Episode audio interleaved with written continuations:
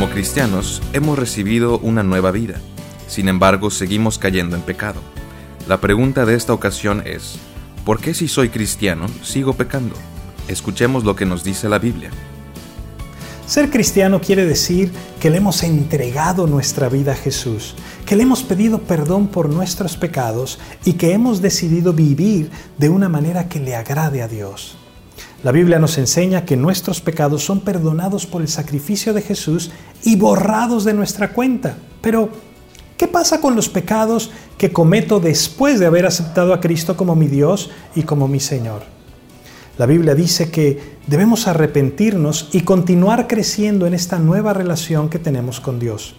Es algo que debemos hacer diariamente porque diariamente cometemos pecado.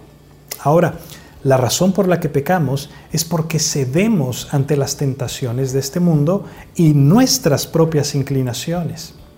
En otras palabras, somos una obra en proceso.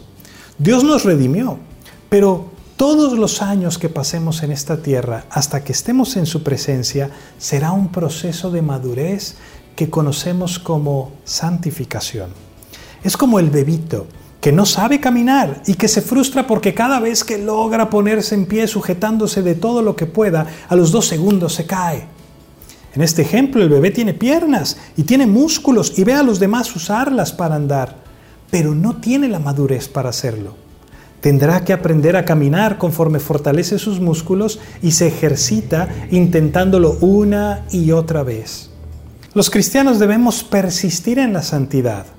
Caemos en pecado porque seguimos siendo humanos imperfectos, pero nuestra nueva identidad en Cristo exige que lo intentemos una y otra vez y que nos fortalezcamos y nos ejercitemos para la santidad.